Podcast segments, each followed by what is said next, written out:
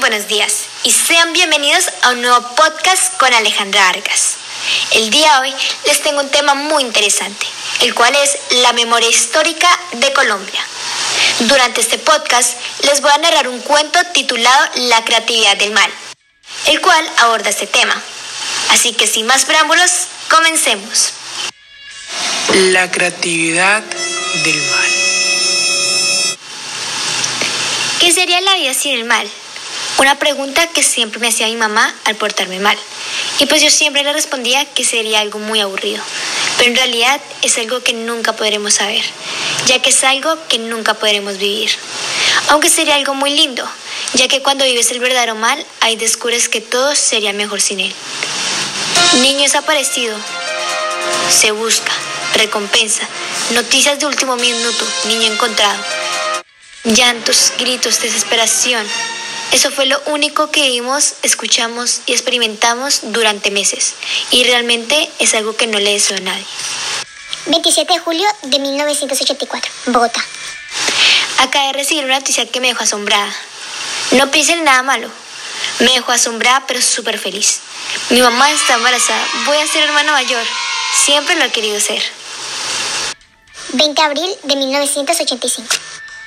Perdón por no escribir tanto pero es que no tenía el tiempo. Pero ¿en qué?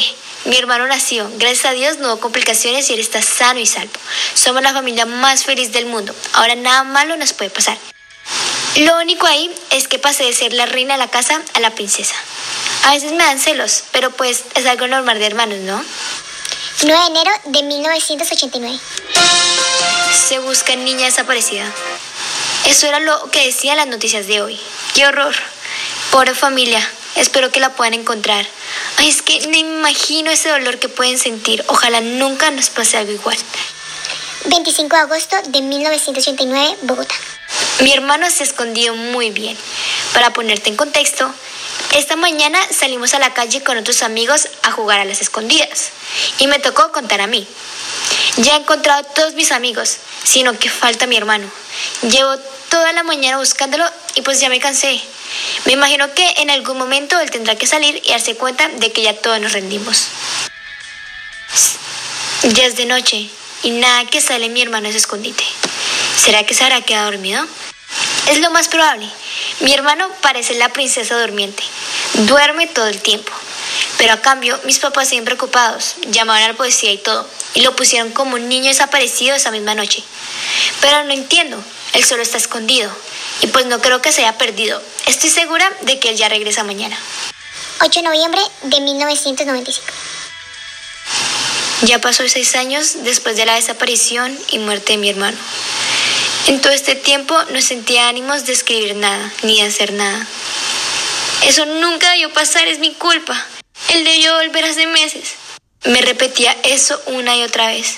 Somos la familia más desafortunada, soy la peor hermana e hija. Creo que ahora pueden que estén confundidos. Y pues ya que tengo más fuerzas, voy a decirles lo que pasó. Mi hermano desapareció, pero no fue por mi culpa. Bueno, eso es lo que me recuerda a mi mamá siempre para que no me sienta mal.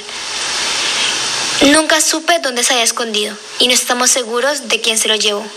Es que puede haber sido cualquier persona. Acá en el barrio donde vivo es un poco peligroso. Siempre pasan delitos, secuestros, etc. Esto creo que pasa porque no hay nadie que nos protege. El alcalde dijo que nos iba a ayudar, pero nunca lo hizo. En fin, continuando con la historia, mi hermano fue raptado y encontrado en el aeropuerto. Mis papás no me querían contar nada, pero el chisme en mi barrio viaja más rápido que la luz. Así fue como me enteré de lo que le pasó.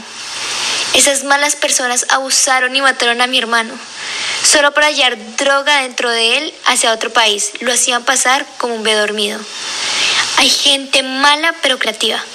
¿Por qué no lo utilizan para algo bueno? ¿Cómo es que hay personas tan malas en este mundo? ¿Cuál es la necesidad?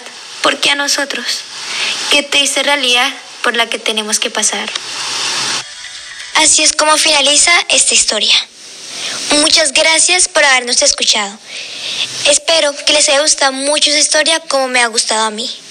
Nos vemos en un próximo podcast.